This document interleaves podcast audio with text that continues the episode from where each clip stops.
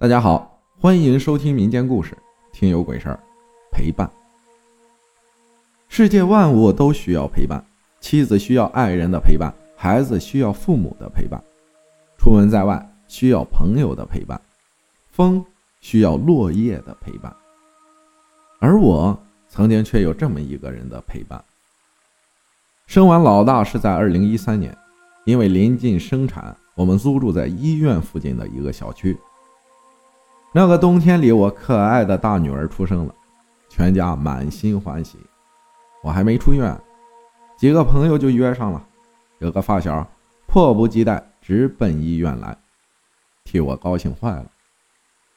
出了院，我们回到租住的房子里，开始细心照料宝贝。初为人母的我都不知所措了。在医院约我的朋友们要来家里看我。那是我生产完的第十一天，这个时间我记得清清楚楚。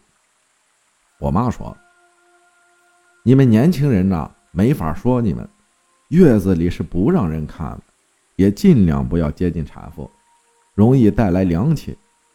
说的好听是凉气，其实你应该明白吧？你要不要跟你的朋友们说一声啊？”妈妈苦口婆心建议着我，我一口无神论，哪里有这么多事情啊？他们早就想来看我了，我也想他们啊。妈妈无奈下回自己家了，把我交给了婆婆和老公。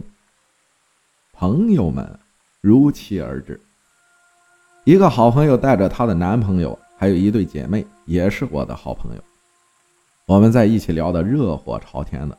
我可是他们当中第一个当妈妈的人。天渐黑了，大家没有吃晚饭就各回各家了，让我好好休息。自那天起，出现了怪事儿，就是我和宝宝单独在房间的时候，宝宝总是盯着房顶，然后左右摆头的笑，看那眼神在追着什么东西。但是房顶就是白色的石膏板，一盏灯，什么都没有。一天两天，时间就这样过去了。宝宝总是这样，我就和婆婆说起这个怪事来。婆婆当然是不信了，因为她一进我的房间，宝宝就恢复正常了，不再追什么东西了。可是婆婆前脚走，紧接着孩子又开始盯着天花板，追着什么东西笑。一天半夜里，我从朦朦胧胧的睡梦中醒来。我看到我的腰附近有一条黑色的腿，一团黑雾似的。定睛一看，什么都没有了。我是近视眼，所以我想应该是看错了吧。但是自此以后，我让老公买了小夜灯，每晚房间都有微弱的光。而我和他说起这件事儿，他也没有选择相信我，觉得我是患了产后抑郁症了。带我看了医生，开了点药。一天晚上，老公加班还没回来，婆婆有事儿要外出，我心里很不情愿，也没有阻止，一再叮咛她早去早回。那天晚上，我和宝宝单独在家，每间房都开着灯，我抱着宝宝哄着他，他都不笑。我问宝宝：“妈妈逗你，你都不笑，你怎么每天盯着天花板笑啊？”突然，他笑了起来，而且眼神盯着我的身后，我毛骨悚然。我下意识的觉得，有什么就在我身后。我不回头就开骂，时隔很久，真的记不起来骂什么了。但是我清楚的记得，当时骂完了，并不是像别人说的那样，那些东西怕骂他，骂完他就走了。随之而来的是我背后一阵刺骨的冰冷，像是披上了厚厚的一层冰。不一会儿，婆婆果真回来了。我也没跟她说起这件事，说了她也不会相信。这个背后的冷一直持续着，难受极了。我和婆婆还有宝宝一起睡。当天半夜，我醒来，又看到了一团白雾在我背后动着。不知道我是害怕吓的，还是我太困了，居然还睡着了。晚上我又做了一个梦，一个高挑的女子梳着一个很粗的大辫子，背对着我，在我的房间打开衣柜门。我问她：“你是谁？为什么翻我衣柜？”我下意识地认为她是小偷，但是她是很自然地开柜子，不是偷偷摸摸的。当他听到我这句话的时候，就关上柜子，并没有转过身来，而是往房间外走。我就很自然地跟在他身后。他带我去了老公房间，就消失了。一切的场景就是这个家里。此时，我就醒了过来。第二天，我就突然感冒生病了，很严重，我就让婆婆单独去一个房间睡了。谁知半夜我开始发高烧。宝宝也跟着感冒了，流鼻涕，哇哇大哭。我抱着宝宝，喊着老公去叫他，他早呼呼大睡，推他都没有醒。喊着婆婆，婆婆门紧关着，也没有过来。我给宝宝找了药，吃了药，哄了很久才睡着，一折腾就是一晚上。早晨吃早餐，我拖着疲惫的身体，孩子还没有醒来，估计昨晚哭得厉害，也没睡好。这时候，婆婆居然说：“昨晚我听你喊我了，我太困了，不想起来，就没理。”我当时真的很生气。其实我都没怪她，我以为她半夜睡太熟了。月子里大家一直都比较辛苦，这些天也都没休息过来，所以我没介意。但是听她这样一说，我又想起昨晚的无助，我一气之下就说：“我回娘家住几天吧，反正出月子了。”他还跟我说吃早饭再回去呗，我回答道不吃了，于是抱着宝宝就打车回娘家了。回到家，我妈觉得很突然，我把我遇到的怪事一五一十的跟她说了。她说我去观里跟老道给你求个福去，你先在家住几天。妈妈平时也没怎么出过远门，这次特意去远处。给我求个福回来，让我带在身上，不能离身。但是，一直也没起什么作用。每天都有灵异的事情，尤其是晚上，比如什么东西碰到窗子的声音，各种动静。后来我也都习惯了。我身体慢慢在恢复，既然它没有影响到我，而且也没有像往常那样招惹我的宝宝，我也没有在意。偶尔夜里很晚了，不倒翁在没有风的房间里摇了几下，里边的铃铛跟着响。我会说：“别闹了，我和宝宝要睡觉了。”然后就真的不摇了。我居然渐渐的不怕了。